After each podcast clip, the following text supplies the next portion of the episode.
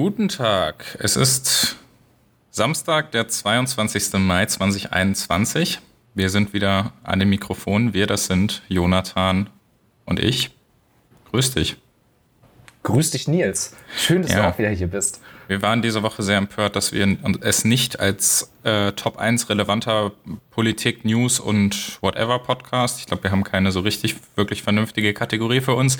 Ähm, nee, ich will auch nicht in, in Boxen gepackt werden. Das ist, nee, ich auch nicht. Aber dass wir es nicht in den Spotify Podcasts der der Podcast geschafft haben. Das war äh, eine schwere Enttäuschung für uns, aber wir geben unser Bestes, denke ich. Ich habe nur davon gehört, dass wir es nicht geschafft haben. Ich habe diesen Podcast gesehen. Ähm, ich bin mir aber, also ich bin empört, dass wir nicht vorkommen. Ich weiß aber nicht, ob ich mich gefreut hätte, wenn wir drin vorkommen. Aber so können wir der Podcast sein, dass, der sich darüber beschwert, dass wir in Podcasts, der Podcast nicht vorkommen. Aber wir sind wahrscheinlich nicht der einzige Podcast, der sich darüber beschwert, dass wir nicht in Podcast, der Podcast vorkommen. Aber es gibt vielleicht noch weitere Folgen. Ja, wer weiß. Vielleicht sind wir auch einfach noch zu jung. Also ich meine, wir sind gerade bei der zweiten regulären Folge. Und ja, deswegen. Ich dachte, ich wollte gerade sagen, ich bin 22 jetzt, komm schon. Ja, es ist schon relativ alt, aber äh, der Podcast halt nicht. Ich, naja. darf, ich darf Alkohol in, in Amerika. Ich auch. Wir haben übrigens die Phase verpasst, in der Lea und ich dich hätten im Casino in, in, in Nevada draußen stehen lassen müssen. Sad. Ja, richtig sad. Das ist, äh, das war auch leider Lockdown. Also wir wären eh nicht nach Nevada gekommen. Meinst du, meinst du das Casino hätte zugehabt?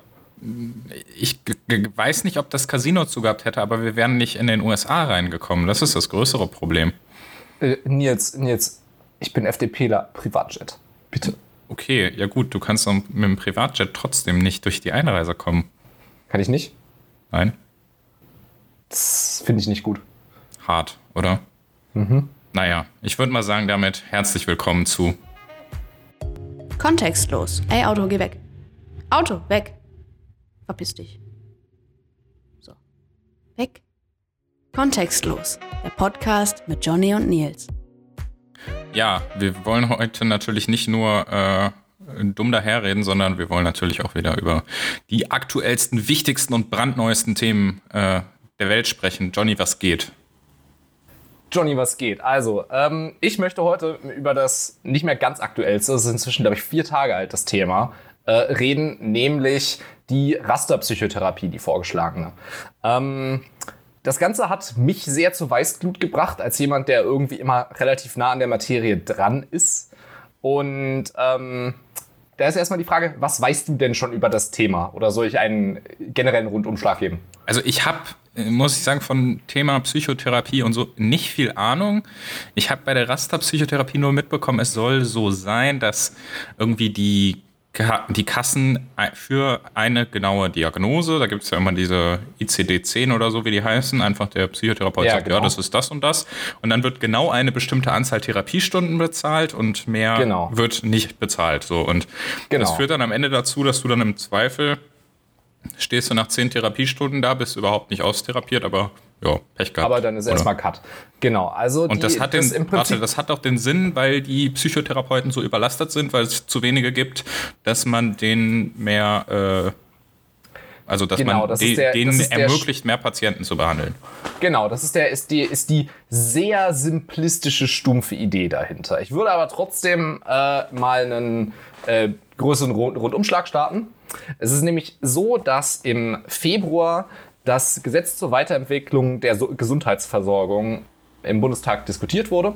Und das wurde mit dem ähm, gemeinsamen Bundesausschuss eben diskutiert, wie das normalerweise so üblich ist. Der gemeinsame Bundesausschuss ist quasi der oberste Ausschuss oder das oberste Gremium, das die äh, sich selbst verwaltenden Ärzte und Therapeuten etc. in Deutschland haben. Im Grunde genommen beschließen die quasi, äh, was alles von den gesetzlichen Krankenkassen übernommen wird.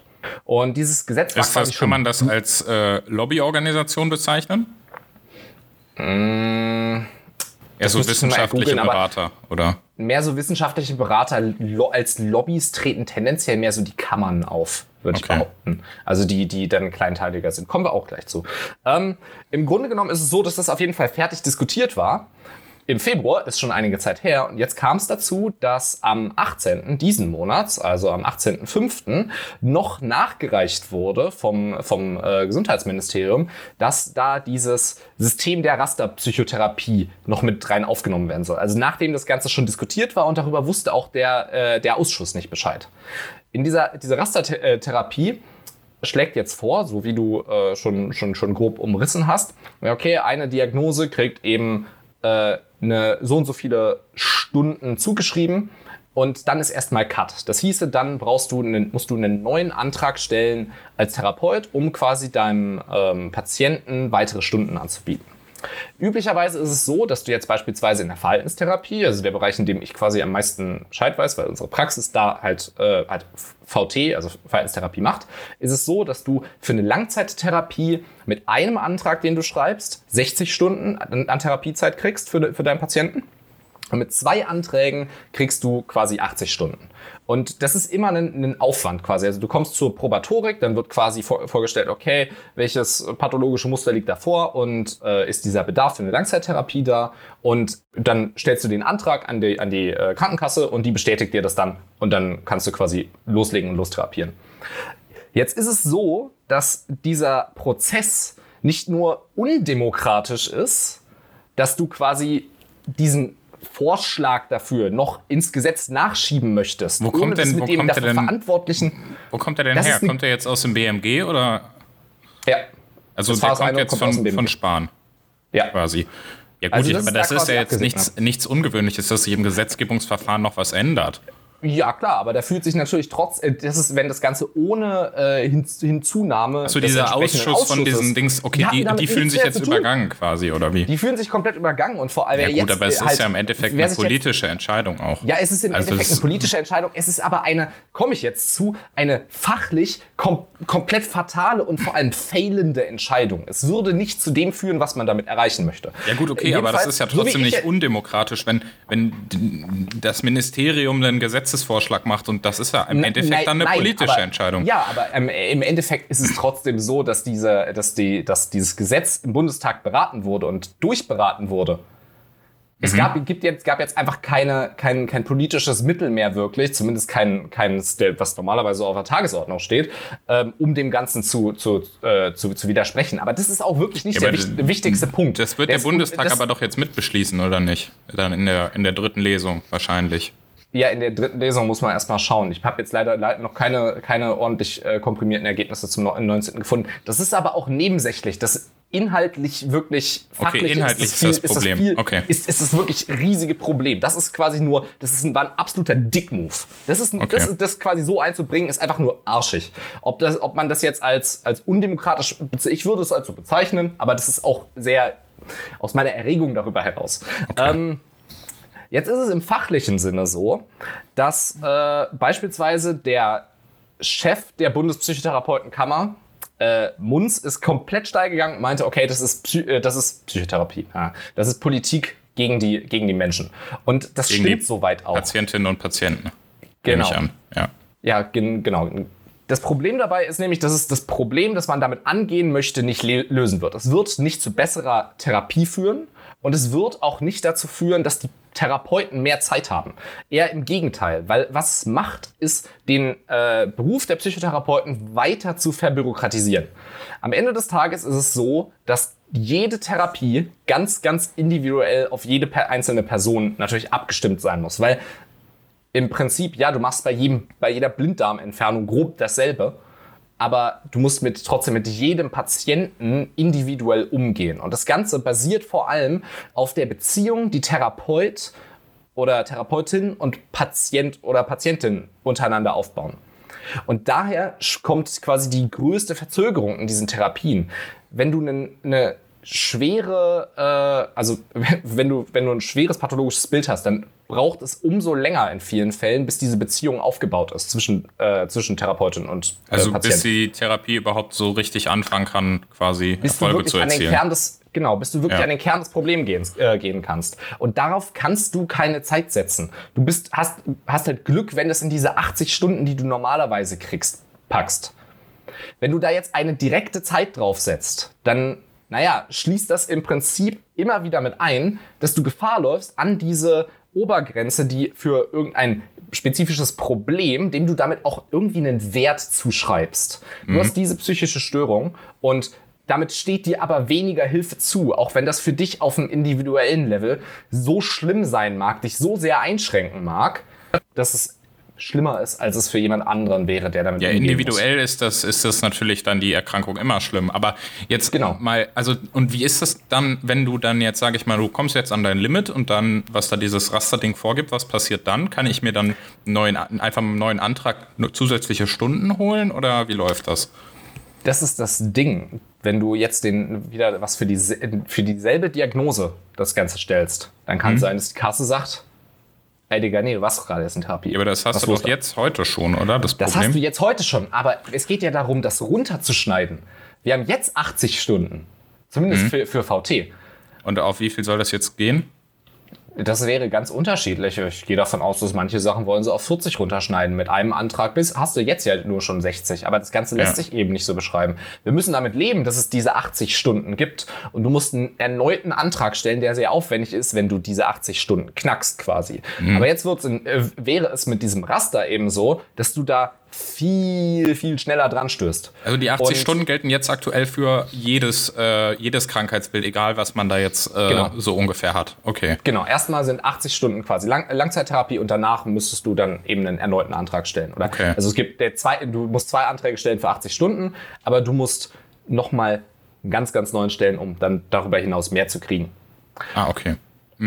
Was die Therapeuten jetzt machen würden, um das Ganze zu umgehen und deswegen eben weil du nicht weißt oder weil du dir teilweise schon denken kannst, okay, verdammt, ich habe hier jemanden, das wird ewig dauern, bis ich zu dem die entsprechende Connection habe, bis die Person sich entsprechend öffnen kann. Wir haben Probleme mit, mit etwaigen Rückfällen oder irgendwelchen Rückschlägen. Die allgemeine Lebenssituation lässt gerade nicht zu, dass quasi eine ents entsprechende Entlastung stattfinden muss in bestimmten Bereichen oder so. Zwischendurch Ganz Pandemie. individuelle Problematik. Genau. Zum Beispiel eine Pandemie kommt dazu. Was du dann als Therapeut machst an der Stelle, ist mehrere Anträge zu stellen. Das heißt, du diagnostizierst mehr, um das zu stacken, was Auf teilweise auch stimmen quasi, kann. ja. Auf einen Patienten, genau. Das heißt, du sagst, okay, ich habe, ich will jetzt keine, keine spezifischen Störungen nennen, aber du ne, hast quasi A, B und C und für die stellst du dann jeweils einen Antrag und die kannst du dann aufeinander und dann hast du mehr Stunden oder wie? ganz genau. Aber das Jetzt ist doch auch wieder sein- super bürokratisch, oder nicht? ist super bürokratisch, weil das alles Einzelfälle sind dann an der Stelle. Das ist un sind Unmengen an Arbeit, die dazu führen, dass Therapeuten, die gerade therapieren könnten vielleicht, weil sie nur einen ganzen Sitz haben und theoretisch 80 Stunden pro Woche arbeiten müssen Und sitzen dann im Büro und äh, hocken da und Schreiben schreiben, Anträge. Anträge. oder diskutieren aus, okay, was ist jetzt gerade möglich. Und das ist ja nicht, nicht mal das Einzige. Das Schlimme dran ist, ja, es wird spezifischer, die Angabe der entsprechenden äh, Diagnosen. Aber was ungenauer wird, ist das, was du hin- hinzudichten musst, um auf die entsprechende Stundenzahl zu kommen. Das heißt, es ist jedes Mal für die Therapeuten, es ist, ist es jedes Mal ein Abwiegen, ja, okay, wie viel Bullshit kann ich hier jetzt reinschreiben? Oder dann über Also werden am, Ende, werden am Ende quasi unnötige Diagnosen gestellt, äh, die Genau. eigentlich nur dazu dienen, den, diese Stunden hochzutreiben. Und das Genau, führt ja dann aber auch am Ende dazu, dass wir wieder dass wir dann wieder noch so eine höhere Auslastung haben, die ja sowieso schon extrem hoch ist, Genau. so wie ich das, das- mitkriege. Und äh, was wäre jetzt die Alternativlösung? Wie kriegt man diese Bürokratie aus diesem System raus? Erstmal kriegt man die Bürokratie aus dem System raus, indem man eben so sowas nicht einrichtet. Ja, okay, Man hat, schon, klar. man hat schon einen ganz guten Schritt damit gemacht, dass man diese Terminservicestellen eingerichtet hat, die äh, 2019, glaube ich, kamen, die dafür sorgen, dass quasi Patienten direkt auf Therapeuten, die noch freie Stunden haben, verteilt werden. Das sind zwar ein bisschen extra Schritte und ist Ist extra das jetzt exklusiv Berlin oder ist das in ganz Deutschland so? ist, ganz, ist in ganz Deutschland Okay. und äh, aber sorgt für ein bisschen, bisschen bessere Verteilung. Aber erstmal, overall ist das einfach der falsche Ansatz. Du brauchst halt mehr Therapeuten und du brauchst mehr Kassensitze für Therapeuten. Das heißt, es muss eingesehen werden, okay, der, der Bedarf ist so hoch und wir kriegen, brauchen quasi für jeden Therapeuten einen Sitz oder zumindest einen halben, ähm, um unserem Bedarf nachzukommen. Da muss eingesehen werden, ja, okay, wir müssen hier mehr ausgeben, vor allem in Ballungsräumen. was ich halt dann in dies, bei diesem ganzen Thema nicht verstehe, ne? Es ist ja offensichtlich, und ich glaube, das wird auch kein Gesundheitspolitiker in diesem Land bestreiten, es gibt zu wenig, äh, zu wenig, glaube ich, Kassensitze einfach, schlicht und ergreifend, ne? die, mhm. die zu vergeben sind. Es wird doch im Endeffekt, betreibt doch der Staat da eine künstliche Angebotsverknappung und sagt, okay, hier, wir machen nur so und so viel. Und das ist ja auch ultra schwierig. Einige müssen dann so, so Ablösegebühren zahlen, wenn die irgendwelche Sitze übernehmen. Und es ist. Äh, oh, die sind auch teuer. Ja, ich weiß. Ich äh, habe das letztens äh, gehört. Das ist ja absurd, was da teilweise aufgerufen wird. Und, ne, aber im Endeffekt, äh, wieso, wenn man doch das machen darf, wenn man die entsprechende Qualifikation hat. Und es ist ganz offensichtlich, wir brauchen viel mehr davon. Wir sehen, wie die Statistiken zu den äh, psychischen Erkrankungen hochgehen in der Pandemie jetzt auch. Ne? Es ist ganz ja. klar, wir werden jetzt und auch in den nächsten Jahren, ich meine, es sind aktuell Kinder, vielleicht siehst du denen das noch nicht an und das kommt erst in den nächsten Jahren zum Vorschein, wo es irgendwelche jetzt ganz schwere Schäden dadurch gibt auf psychischer Seite. Und warum geht man denn nicht hin und, äh, und erweitert einfach das Angebot, indem man einfach sagt, okay, ja, wir verteilen viel mehr Kassensitze? Das liegt, das liegt daran, dass immer gesagt wird, ja, okay, wir haben, haben nicht genügend Kassensitze. Und das stimmt auch teilweise. Es gibt, es gibt mehr Sitze, als man, als man denkt. Oder es gibt auch unbefüllte Sitze. Die liegen aber in Regionen, in, die, in denen einfach weniger Therapeuten leben. Also im, im, ländlichen Raum werden mehr Sitze ausgeschrieben, da kosten die auch nichts dann. Erstmal. Ja, das ist wie also mit den Landärzten jetzt, die dann genau, irgendwie Medizinstudien. Es, es gibt ja mittlerweile bei den Ärzten gibt es ja Medizinstudenten, die kriegen den kriegen den Studienplatz und müssen sich aber ja. irgendwie verpflichten, dann irgendwie, glaube ich, für zehn Jahre oder so als Landarzt zu arbeiten. Ne? Genau. Ich da mein, weiß ich nicht, ob das bei Therapeuten auch so ist. Ja gut, aber ich sage jetzt mal so, ne, du hast ähm, im Endeffekt ist es aber doch, wo ist denn das Problem jetzt? Wenn du ja sagst, okay, in einer Stadt wie Berlin oder in, egal, in jeder deutschen Großstadt hast du das Problem, dass du einfach sagst, okay, dann schreiben wir halt hier mehr Sitze aus. Ich meine, zur Not, ne? Die Leute, die Leute das. suchen doch Hilfe und ja, dann gibt es halt vielleicht nicht auf dem Land. Dann muss man halt vielleicht auch mal 20 oder 30 Kilometer fahren, aber es ist doch besser, als gar keinen Therapieplatz zu finden, ich glaube, oder? Es ist, ich glaube, es ist teilweise weiter als 20 oder 30 Kilometer. Die, äh, also mein, mit meiner, äh mittelmäßigen Expertise zu der Thematik würde ich sagen, ja, dass die Gremien, die quasi diese Sitze ausgeben, ne, müssen da schneller werden und in den Städten nachreichen. Die Versorgungszustände, die wir aktuell haben, sind da nicht in Ordnung und wenn wenn Sitze ausgegeben werden, muss sicher gegangen werden, dass diese Sitze effizienter genutzt werden. Dazu habe ich einen Artikel geschrieben, findet ihr bei, bei Keep It Liberal und findet ihr auch in den Show Notes, ähm, dass beispielsweise MVZs stärker genutzt werden sollten oder leichter zugäng äh, zugänglich gemacht werden sollten. So. Jetzt ist es außerdem so, dass digitale Therapie und zwar auch im ganz stumpfen Sinne von Videocalls, so wie mhm. wir es jetzt in der, in der Pandemie auch gesehen haben, mehr zugelassen werden sollten. Es tut mir leid, wenn nicht mehr Therapeuten auf dem Land wohnen wollen. Aber, ja, aber da muss ist man doch besser eine digitale Therapie als keine Therapie, oder? Genau. Weil wenn du in einem 10-Leute-Dorf wohnst, dann ist der Anspruch vielleicht auch ein bisschen hardcore. Ja, natürlich ist es, hast du da optimalerweise jemanden direkt dort und du musst extra Sorge tragen, dass für Notfälle jemand da ist und du die richtigen Anlaufstellen hast, etc. etc. Aber das ist ein Problem, um das wir, solange es quasi eine, eine, eine Landflucht gibt, nicht drum herum kommen. So. Das kann man nicht dadurch bestrafen, dass man den Leuten in den Städten weniger Therapiemöglichkeiten bietet. Und naja. Ich meine, von den, von den Therapiemöglichkeiten in den Städten profitieren doch dann im Zweifel auch die, die Menschen auf dem Land. Ich meine, gerade wenn du Ganz jetzt sagst, genau. okay, wir, wir lassen mehr Online-Therapie zu, in den Städten viel, viel mehr Kassensitze. Ne, wo ist denn das Problem jetzt, wenn du dann sagst, okay, Gut, dann äh, kannst du dich halt auch, wenn du irgendwo draußen wohnst, 50 Kilometer entfernt, Videokonferenzen haben eher weniger so das, äh, das Distanzproblem. Das deswegen als weniger, weniger Wert an, also als okay, das, das kann Therapie ja, angesehen das, wird. das kann Stelle. ja durchaus sein. Ich, also ich sag mal so, ich, ich, kann das, ich kann das nicht fachlich beurteilen, aber ich kann es mir schon vorstellen, dass es vielleicht nicht ganz so wirksam ist, aber es ist doch besser als gar nichts, Es ist deutlich oder? besser als gar nichts. Selbstverständlich ist es auch besser, als wenn du deinem, deinem Landhausarzt mit deinen, mit deinen psychischen Problemen die, die Ohren zuheulst, der der oder der die kann damit gar nichts, nichts zu tun hat. Genau. Ähm, Im Prinzip, das ist, damit würdest du auch eine entsprechende Doppelbelastung umgehen. Entsprechend, es ist einfach klar, in dem, in dem Rahmen muss, muss noch muss einiges passieren. Und es ist äh, viel hin und her. Es wird auch aktuell dementsprechend, äh, ist, ein, ist ein weiteres Gesetz in Arbeit, was, was aktuell äh, im Bundestag immer wieder besprochen wird. Und da äh, können wir mal weiter darüber berichten, wenn es entsprechend neue Ergebnisse gibt, sagen wir mal. Ich glaube, du bleibst für uns dran und äh, bringst mich dann wieder auf den neuesten Stand und unsere Zuhörerinnen und Zuhörer am besten auch. Naja, ich glaube, ja. dann sind wir mit dem Thema soweit durch und gehen mal kurz in die Werbung. Keiner mag Werbeunterbrechungen. Nichtsdestotrotz kommt eine Werbeunterbrechung. Wir chauffieren uns in Deutschland ja gerne über Steuern. Leute wie ich müssen aber zugeben, dass da oft, allein weil die Thematik in Deutschland so komplex ist, wenig Hintergrundwissen besteht. Und das ist natürlich auch Teil dessen, worüber man sich beschwert. Um aber eben dem, damit man sich besser informiert beschweren kann, entgegenzuarbeiten, hat unsere Gastautorin Rena einen Grundsatzartikel über Steuern verfasst, der das ganze Thema ordentlich beleuchtet. Also schaut doch mal rein auf keepitliberal.de. Weiter geht's mit dem Podcast. Was hast du mir denn mitgebracht, Nils? Ich habe dir mitgebracht ähm, Annalena Baerbock und ihre Nebeneinkünfte. Es ist äh, die letzte yeah. Woche hochgekommen. Es ist äh, hochgradig interessant und auch irgendwie sehr, sehr lustig. Ja, Annalena Baerbock hat insgesamt äh, laut Parteiangaben 25.220 Euro und 28 Cent an Nebeneinkünften aus den Jahren 2018 und 2019 und 2020 nachgemeldet. Sekunde mal, ich dachte, das wären 37.000 Fake News. Nee, What's das happened? war irgendwie, gab es da, also das sind Wann jetzt die, die, die, ich weiß nicht genau, also es, es schwirrten da verschiedene Zahlen rum, das sind jetzt wohl die offiziellen Zahlen, ähm, die sie nachgemeldet hat.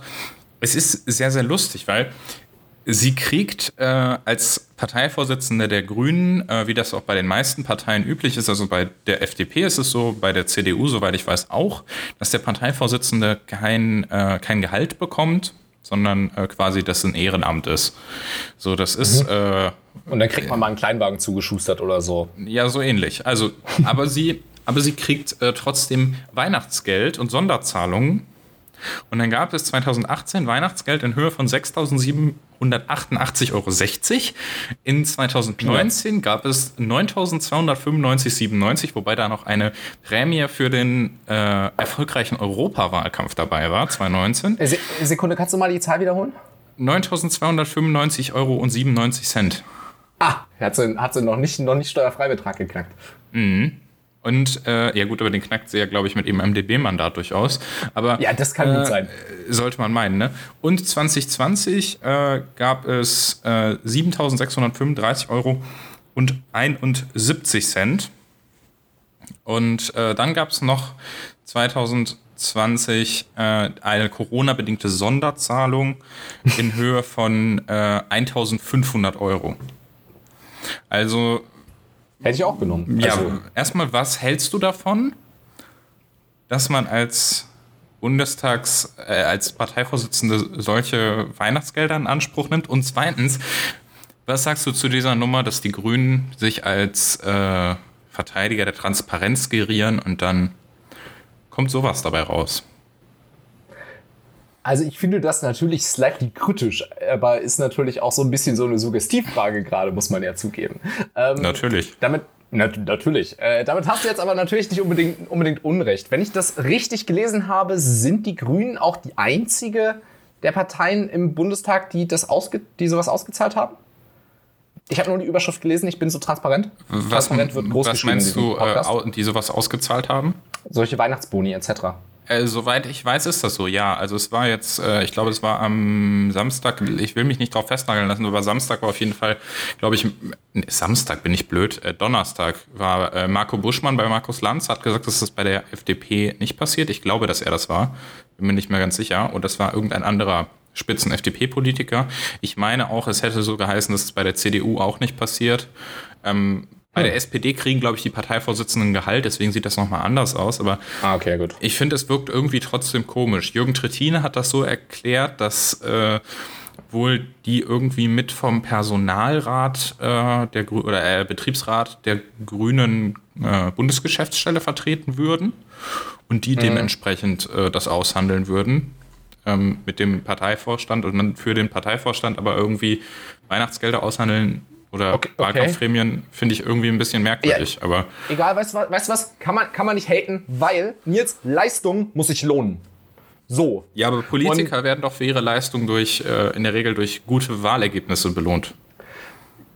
Und nicht durch das, das, paar tausend Euro auch, aus der, aus der Partei. Ich finde ich find es ehrlich gesagt auch ein, auch ein klein, klein bisschen komisch, weil natürlich ähm, im Prinzip hast du in einem Unternehmen ja den Ansporn, ja, okay, guck mal, wir haben ein bisschen, ein bisschen Cash-Reserven übrig, vielleicht können wir ein klein wenig Steueroptimierung, schaut in Renas Artikel rein, äh, betreiben und äh, können jetzt beispielsweise noch einen Boni auszahlen als zusätzliche Motivation für, für, unsere, für unsere Führungsebene oder für unsere Mitarbeiter. Ja, das ist ja auch nichts, ist eine Partei ja kein. Unternehmen, nee, es auch ist wenn aber, die- es ist aber ja trotzdem, trotzdem so völlig in. Ordnung, wenn die, wenn die Mitarbeiter der Partei Boni oder Weihnachtsgeld oder was auch immer bekommen, wenn die im Wahlkampfjahr halt äh, einfach mehr gearbeitet haben und dann gibt es einen Bonus oder Mhm. wenn die halt äh, einfach so Weihnachtsgeld bekommen, wie es auch in anderen Unternehmen total üblich ist, äh, gibt es einen Bonus äh, oder gibt es ein Weihnachtsgeld halt äh, oder jetzt diese Corona-Sonderzahlung.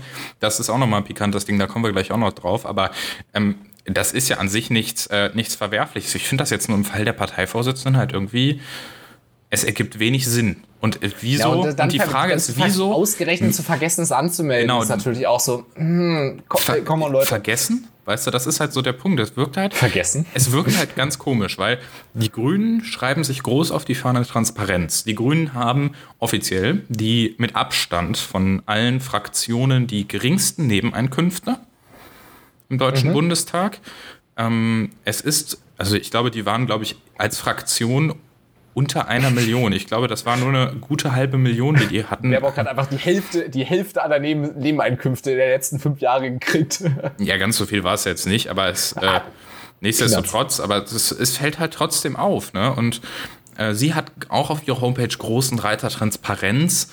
Ne? Die Grünen schreiben sich das ja sehr auf die Fahne. Die Grünen waren die, die am lautesten gebrüllt haben bei der ganzen Maskennummer von der CDU. Wobei man Ja. natürlich sagen muss, das ist Da war nicht die FDP auch sehr laut mit, muss man sagen. ja, ist ja auch richtig Recht, so. zu zu Recht. Völlig zu Recht. Und äh, Grünen man kann das auch nicht, man kann das auch nicht vergleichen, wenn man irgendwelche Nebeneinkünfte hat, für die man jetzt aber nicht, äh, nicht direkt irgendwie eine Gegenleistung erbracht hat in Form eines äh, quasi Lobbyismus äh. Ja, ja, das ist ja schon fast Korruption. Das muss man auch also, nicht immer.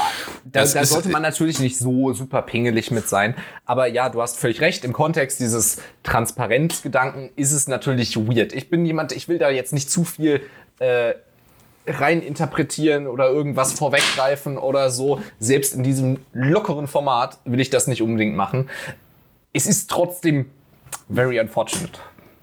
Und ähm, sollte so natürlich nicht vorkommen. Das ärgert mich natürlich für, äh, für, für Annalena Baerbock, aber man fragt sich natürlich trotzdem, also entweder ihr habt was Fischiges gemacht oder passt doch besser auf.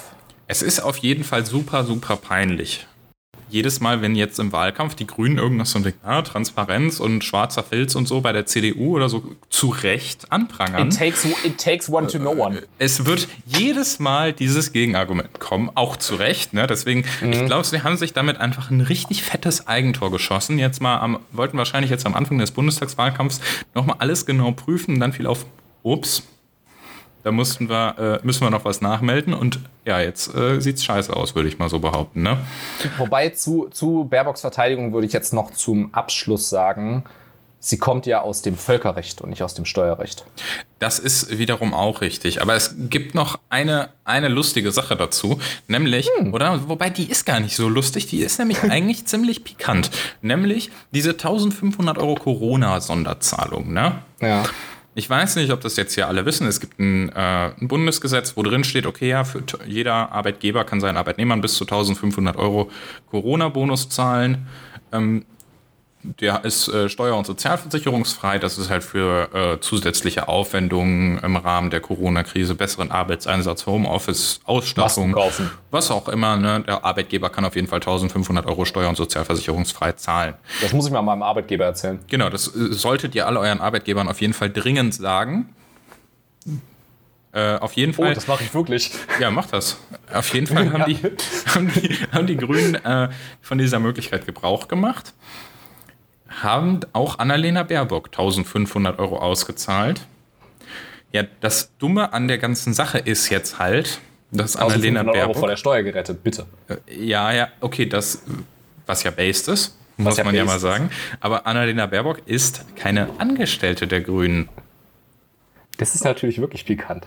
Ja, und Annalena Baerbock hat jetzt 1500 Euro steuer- und sozialversicherungsfrei von den Grünen wohl erhalten, diese Corona-Sonderzahlung. Und Dazu muss man sagen, sie kommt aus dem Völkerrecht, nicht aus dem Steuerrecht. Und auch nicht aus dem Gesellschaftsrecht.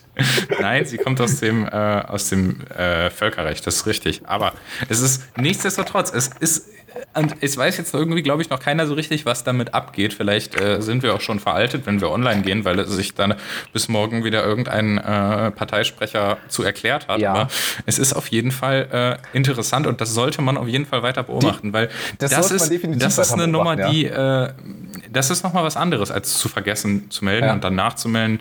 Gut, äh, ja. Dann hat man es mal nachgemeldet. Hat man es ja. mal nachgemeldet, sieht weil, scheiße aus, aber ist halt so, ne? Stimmt. Aber das ist jetzt äh, spannend.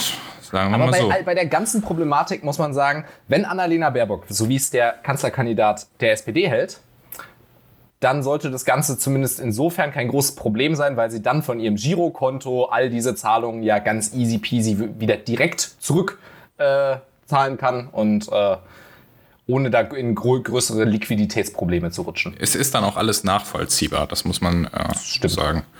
Also da äh, bleiben wir aber, glaube ich, auch auf jeden Fall dran. Da bleiben Und, wir auch. Äh, ich glaube, das werden wir auch äh, den Grünen noch das ein oder andere Mal unter die Nase reiben können. Ein bisschen pikantes Puder. Ein bisschen pikantes Puder, genau. naja. Wollen wir zu, den, zu unseren Lieblingstweets kommen? Wir jetzt? wollen zu unseren Lieblingstweets, zu unseren Tweets der Woche kommen. Ähm, willst du anfangen? Du hast, du hast letzte Woche angefangen, sehr richtig. Ähm, ich möchte äh, gerne eine Antwort der lieben linken Politikerin und Autorin, ist wichtig, Julia Schramm, äh, heute, oh heute, vorlesen. Oh nein. Der ist ganz, der ist ganz, äh, der ist nämlich ganz wunderbar. Es ist nämlich eine Antwort an unsere Gastautorin Rena. Ähm, und im Prinzip das Ganze äh, folgt im, folgt im Zuge dessen, dass Julia, Julia Schramm sich darüber beschwerte, dass bei der Depoteröffnung, die sie mal durchgeführt hat, die ganzen Broschüren ja doch für 50-jährige weiße Männer ausgelegt werden und äh, sie hätte das ja geschafft, ich einzurichten. gelacht, ey. Ohne Spaß. Ich auch. Ich habe nur nicht rausgefunden, ob der Tweet, der glaube ich gelöscht ist, äh, von dieser Woche war. Deswegen bin ich ein bisschen äh, weiter in die Materie hineingegangen. Ich fand das Ganze auf jeden Fall äh, ganz, ganz, ganz, ganz herrlich.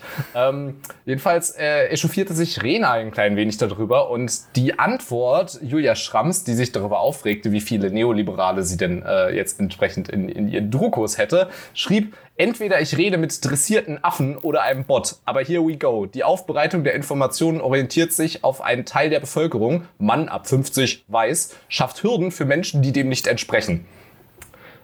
Äh, ich weiß nicht, was genau die Hürde ist. Vielleicht ist es Deutsch. Also ich, ich glaube, und es geht noch danach aber noch weiter. Ähm, oh. Deswegen, ich wollte nur kurz darauf drauf hinwiesen, also ich bin mir mit der Hürde nicht sicher, aber wir nehmen, ihr, wir nehmen ihr Wort jetzt einfach mal so, weil das schafft Hürden für Menschen, die dem nicht entsprechen. Ist Psychologie, hatten wir heute auch schon. Hatten wir auch. Gibt es Studien. Völliger da Rundumschlag. Gibt es Studien und da kann ich nichts für. Da kannst du nichts dafür. Nein, das hat sie geschrieben. Ach, da kann sie nichts gibt Studien, für. Äh, ist, nee, ist Psychologie, gibt Studien, kann ich nichts für. Smiley Face. Es gibt Studien, dass alle äh, ETF-Broschüren für, äh, nee, über, es ging um Depoteröffnung, ne? Äh, für alte ja. weiße Männer sind. Äh, äh, ich weiß, äh, ehrlich gesagt, so, jetzt legst du das schon wieder falsch aus, weil sie hat, sie hat schon recht. Also, das ist bestimmt Psychologie, weil Psychologie ist immer irgendwo, weißt du? Und gibt es Studien, da fehlt theoretisch ein Fragezeichen, aber wenn es so als Aussage stehen bleibt, dann ist es vielleicht kein deutscher Satz, aber es gibt auf jeden Fall Studien, vielleicht nicht zu dem Thema, aber es gibt Studien, ist auch richtig. Und ob sie da nichts für kann, das weiß ich auch nicht. Ähm, aber dafür, dass es Studien gibt, dafür kann sie wahrscheinlich nichts, weil was soll sie bloß tun? Okay, also so. ich, ich, muss sagen, ich bin bisher bei äh, Eröffnungen von Depots immer relativ äh, gut informiert worden und äh, wenig, äh, wenig nervig und hatte wenig äh, Schwierigkeiten dabei. Von daher ja bin ich da äh, immer noch äh, restlos über diese Tweets verwirrt, weil es meine wirklich einfach 50, ist. Meine Mutter über 60 hatte auch keine Probleme. Einzige Problematik, äh, die Identifikation bei der DHL, wo man mit den Leuten telefonieren muss und hier irgendwie Kettchen ins, in die Kamera halten und so. Ja, das ist, das ist anstrengend, aber das, gut, wie willst du das anders machen, ne? So du, diese Ja, das ist, das ist Identifikation, anstrengend. aber das, das betrifft ja auch. Das scha- äh, ich, und ich das glaube, dass da, dass da äh, alte Männer über, über 50 es sogar schwieriger haben als, äh, als junge Frauen unter 30, die mit digitalen Medien aufgewachsen sind. Würde ich jetzt mal behaupten. Deswegen äh, kann ich das immer noch Internet. nicht so Aber- ganz nachvollziehen. Aber, Aber wobei sagen, wahrscheinlich spielt auch keine Rolle. Äh, jedenfalls, äh, ich finde find den, find den Druko mit den dressierten Affen oder Bots äh, finde find ich sehr unterhaltsam. okay, Muss ich sagen. wild. Da ist, ist viel, ist, man, man, man sagt, ist viel Schönes dabei. Wie bei den Autobahnen in Mecklenburg-Vorpommern. Es gibt Autobahnen in Mecklenburg- Mecklenburg-Vorpommern? Ja, ich glaube, von denen sind viele unbegrenzt. Okay, ich war noch nie in Mecklenburg-Vorpommern, glaube ich tatsächlich. Doch, ich war schon einmal, glaube ich, in Mecklenburg-Vorpommern, aber ich kann mich nicht daran erinnern, weil ich äh, zu klein war. Weil es Mecklenburg-Vorpommern war, das ist egal. Das kann auch gut sein. Naja, äh, ich glaube, Brandenburg mit Küstenzugang. ja, Und stimmt. Und Schwesig und Pipeline. Putins Rohren. So, ich glaube, ich gehe mal über zu meinem Tweet der Woche. Und zwar kommt er von dem Weltjournalisten Frederik Schwilden. Der hat sich nämlich äh, heute, gestern war es, ähm, hat er sich äh, nämlich anscheinend gefreut, dass die Außengastronomie wieder aufhat und hat auf Twitter gefragt, wann stellt Peter Altmaier endlich mal klar, dass Saufen im Biergarten eine patriotische Aufgabe ist.